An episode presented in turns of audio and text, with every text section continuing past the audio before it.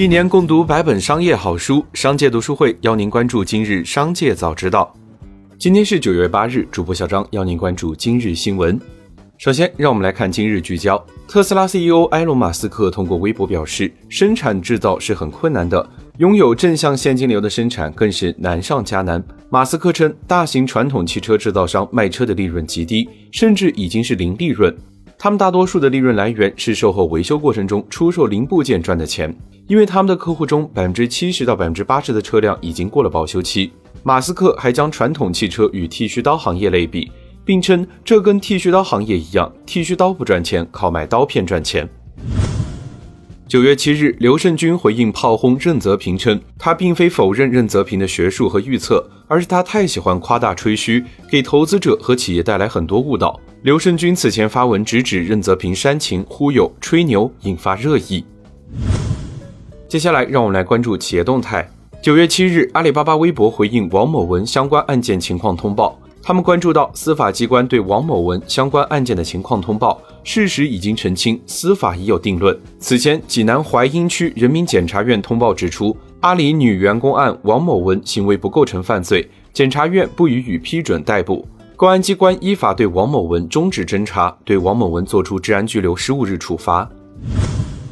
九月七日，有媒体报道称，广汽集团已与 Stellantis 集团谈妥转让手中广汽菲克百分之二十的股份事宜，目前正在走流程中。作为方案中的一部分，广汽菲克广州工厂即将停产，未来广汽菲克的车型将全部由长沙工厂生产，广州工厂未来去向目前尚不确定。同日，广汽集团方面在接受采访时回应称，关于报道中的股份转让，目前没有这方面的消息，请以官方信息为准。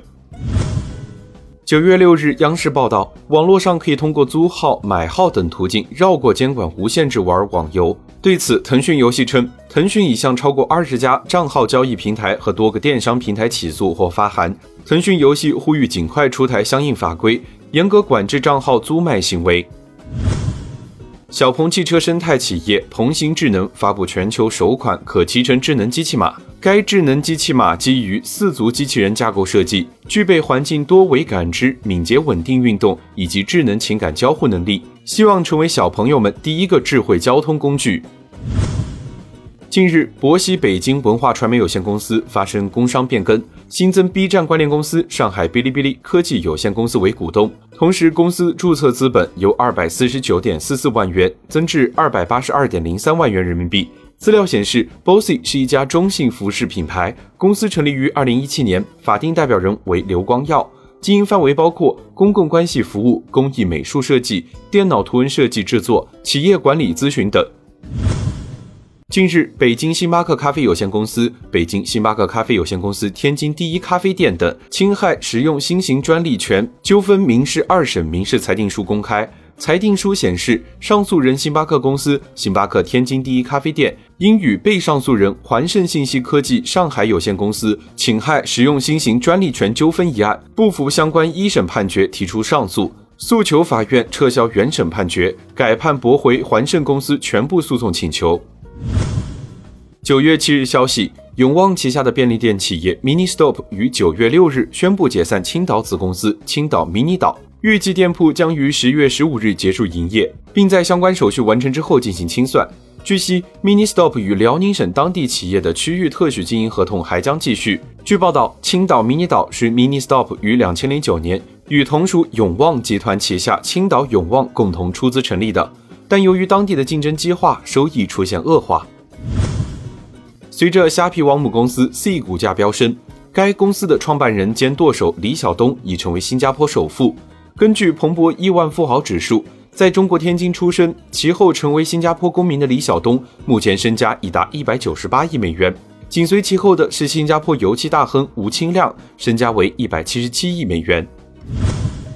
最后，再让我们一起来关注产业消息。工信部发布关于二零一六年至二零二零年度新能源汽车推广应用补助资金清算审核初审情况的公示。根据公示内容，二零一六年至二零二零年度按整车企业取整后补贴资金共三百二十九点四六亿元。从车企情况来看，比亚迪、北汽、东风、特斯拉、奇瑞、吉利、长城、上汽、广汽等在本次清算中将获得超过十亿元的补贴资金。其中比亚迪可获得三十九点八亿元补贴，占总金额的百分之十二以上。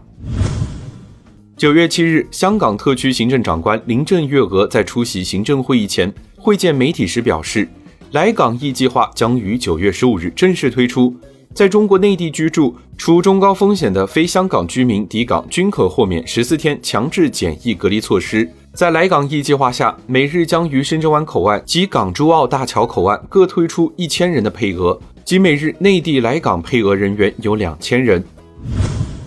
教育部会同民政部、市场监管总局印发通知。其中明确，二零二一年底完成面向义务教育阶段学生的学科类校外培训机构统一登记为非营利机构的行政审批及法人登记工作。培训机构在完成非营利机构登记前，应暂停招生及收费行为，要建立问责机制，对责任不落实、措施不到位的相关单位及责任人严肃问责，确保工作按期完成。以上就是今天商界早知道的全部内容，感谢收听，明日再会。